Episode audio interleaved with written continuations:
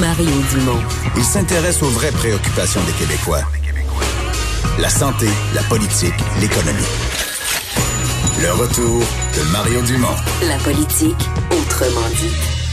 Et c'est la chronique Guide de l'auto avec euh, Marc-André Gauthier. Bonjour Marc-André. Bonjour Mario, ça va bien? Euh, oui, alors, euh, Salon de l'Auto de Québec, évidemment, les gens du Guide de l'Auto, vous êtes toujours sur place quand il y a un salon.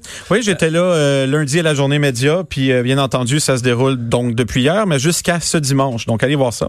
OK. Quelques modèles dont tu veux nous parler, dont un à l'hydrogène. Ça, ça intrigue quand même. C'est intriguant parce que, je sais pas si tu te souviens, il y a quelques années, là, on parlait de plus en plus de véhicules alternatifs à l'essence parce qu'on voyait le coût venir, l'essence était dispendieuse Ben, Il y, a- y une époque où on mettait l'hydrogène et l'électricité quasiment comme sur un pied d'égalité. Oui. Deux, alternatives qui se développer. là. Oui, parce que le point, c'était justement de dire, ben justement, ça va être plus facile d'installer des pompes à hydrogène dans les stations-service existantes que d'implanter un réseau de recharge de batteries, etc. Mais bon, il semblerait que le vent a pas- c'est tourné. pas ça qui est arrivé. Non, pas du tout, parce qu'à part Toyota, il y a plus vraiment de compagnies qui misent sérieusement là-dessus. Mais Toyota mise vraiment beaucoup parce qu'au Salon de l'Auto de Québec, on peut voir en première canadienne, c'est pas rien, là, la Toyota Mirai. Ça, dans le fond, c'est leur voiture à hydrogène. Puis ce qui est bien avec la nouvelle qu'on peut voir justement, c'est contrairement à l'ancienne qui était juste une Prius, qui fonctionnait à l'hydrogène. Là, on a affaire à une belle berline, là, ressemble à un coupé sportif à propulsion qui va avoir 650 km d'autonomie par plein d'hydrogène. Et contrairement à une voiture électrique à Et là, ils n'ont pas le choix de la mettre au Salon de l'Auto de Québec parce que je pense qu'au Canada, il y a juste là qu'il y a des stations-service à l'hydrogène. C'est ça, hein? C'est ce que ce j'ai demandé au président de Toyota, qui ben, au- enfin au directeur marketing était là. Je lui dis, c'est bien beau, mais vous dites vous avez de l'autonomie, mais on peut pas aller où ce qu'on veut parce que si on se rend Mais à jusqu'à Québec, je pense qu'il y en a une ou deux. Là. oui, exactement parce Puis que à Montréal, je pense même pas que tu pourrais charger il y l'hydrogène. a des endroits où on peut sur la rive sud, mais c'est pas euh, des endroits. C'est très industriel dans le coin de Montréal. C'est pas un SO qui va nous donner de l'hydrogène. Puis à part le gouvernement du Québec, il y a pas grand monde qui, qui roule en Toyota Mirai. Mais bon, il y a quelqu'un T'achètes pas un sac de chips euh, en même temps que tu mets ta, ton hydrogène dans ta voiture. pas à Montréal, mais pas à- service du genre. là. Mais à Québec, oui, justement. Euh, on teste quelques stations. Ah ouais, ça prend ok. 3 à 5 minutes de faire le plein. Puis c'est une expérience qui est tout à fait similaire à mettre de l'essence. Mais pour l'instant, c'est très localisé. C'est vraiment pas répandu, là. Mais c'est vraiment un produit qui pourrait être Est-ce que tu peux faire le plein toi-même? C'est-à-dire, est-ce Oui. que oui? Oui, Ok. oui, c'est pas... euh, Pas besoin d'un expert. non, qui- non, c'est très sécuritaire, là. Puis euh, supposément que le tank d'hydrogène que dans cette voiture-là résiste à un impact de balle. Fait que si jamais vous avez peur d'exploser avec cette auto-là, de nous assure que c'est sécuritaire. OK. Puis est-ce que tu as déjà essayé une voiture Oui. Comme ça? C'est-tu aussi silencieux que l'électrique? C'est la même, même chose, on n'entend rien. Euh, en fait, je dirais même que c'est une expérience qui est particulière parce que de dire qu'on émet de l'eau en roulant, c'est toujours spécial. Parce que notre déchet, c'est de la vapeur d'eau. Ouais. Et ouais, j'ai conduit l'ancienne Mirai, celle-là n'est pas encore disponible. J'ai conduit l'ancienne, puis ça se conduit comme une voiture électrique. La grosse différence, c'est que l'électricité, au lieu de venir des batteries, elle vient d'une réaction chimique qui combine l'hydrogène avec l'oxygène dans l'air pour faire de l'eau. Il envoie de l'eau. Ouais.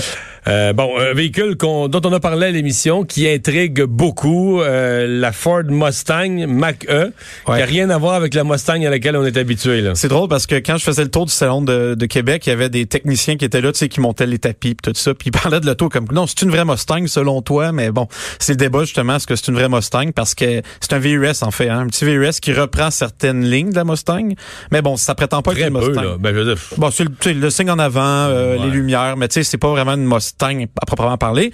Mais bon, c'est un VUS plus qui un VUS sport. Ouais, mais ça va être intéressant quand même. Tu sais, on parle d'un d'un VUS qui va faire entre 330 et 450 km d'autonomie. C'est comparable à Tesla.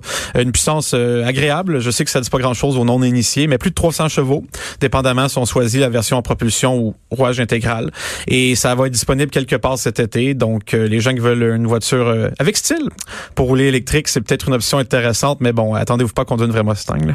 Mhm. Mais c'est donc, présentement, quoi, les gens peuvent-tu la- l'avoir en précommande? ou? Ben oui, naturellement, on peut appeler son concessionnaire Ford puis dire j'aimerais ça l'avoir. C'est pas une précommande officielle officielle, mais tu sais, on peut mettre des dépôts puis souvent les concessionnaires vont en mettre de côté. Là, On Ça se voit la première. Oui, ça se voit souvent. Comme en ce moment, il y a le RAV4 Prime là, qui est très très attendu. Euh, les gens vont dans les concessionnaires, ils savent qu'ils vont en avoir comme deux, trois. Quelqu'un donne un dépôt puis il le réserve. Tu sais, ça, ça se fait.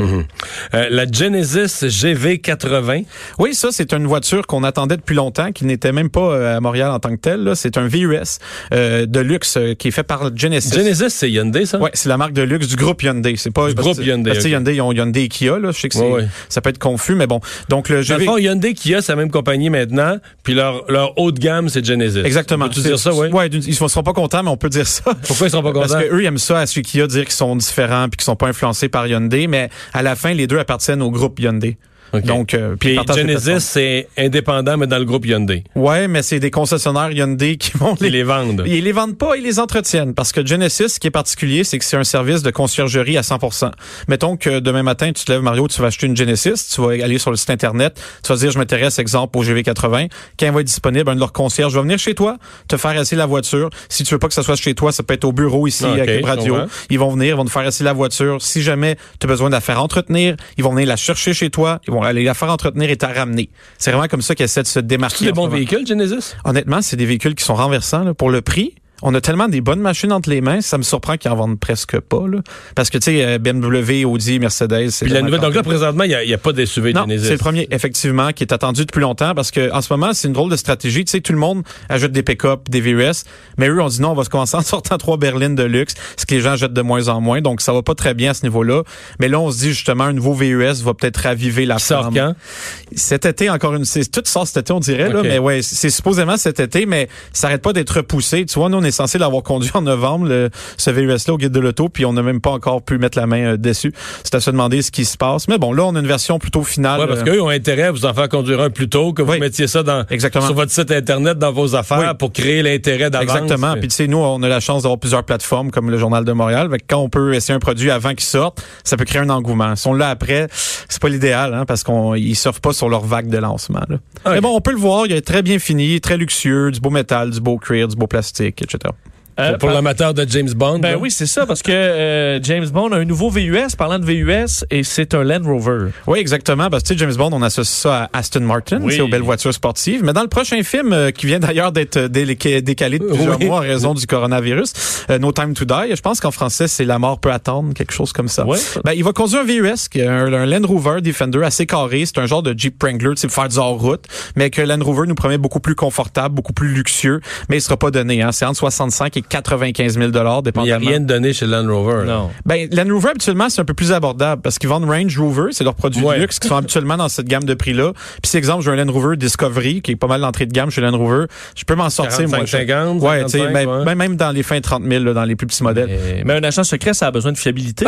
c'est sur une mission pour sauver le monde. Là. Faut pas qu'il y, ait- qu'il y ait besoin d'aller au garage. Ouais, c'est vrai que euh, c'est des cancers, Land Rover. Hein? Pas des cancers, mais des, des retours souvent au garage pour une petite affaire. Euh, d- disons, je vais, je vais rester poli, là. Je dirais pas jusqu'à être de tumeur ou de cancer, mais dans les véhicules modernes, c'est les moins fiables statistiquement, là. Ah ouais. Ouais. Un, un de tes collègues dans, dans un guide d'auto m'a dit, m'a déjà utilisé l'expression, il m'a dit faut que t'aimes ton garagiste. Ah Faut oui. que Faut que t'aies une belle relation, puis t'es content de le revoir, Ouais. puis t'es informé de ses, Sauf que là, Bond, de ses il enfants. sortir ses mitraillettes. Là, ça marche pas. Mais, mais de ce que j'ai vu, la ai date, ils font des cul- ils font des culbutes avec le VUS. Je l'ai pas vu dans la Ok. série quoi que ce soit, fait que j'aurais pas peur que le fusil s'enraye. Mais bon, pour le reste, effectivement, c'est pas super fiable, mais tu sais, on prend une bonne garantie, on, sait- on est amis avec les gens du dealer, on prend un bon café quand on y va. C'est une expérience en soi. Ouais.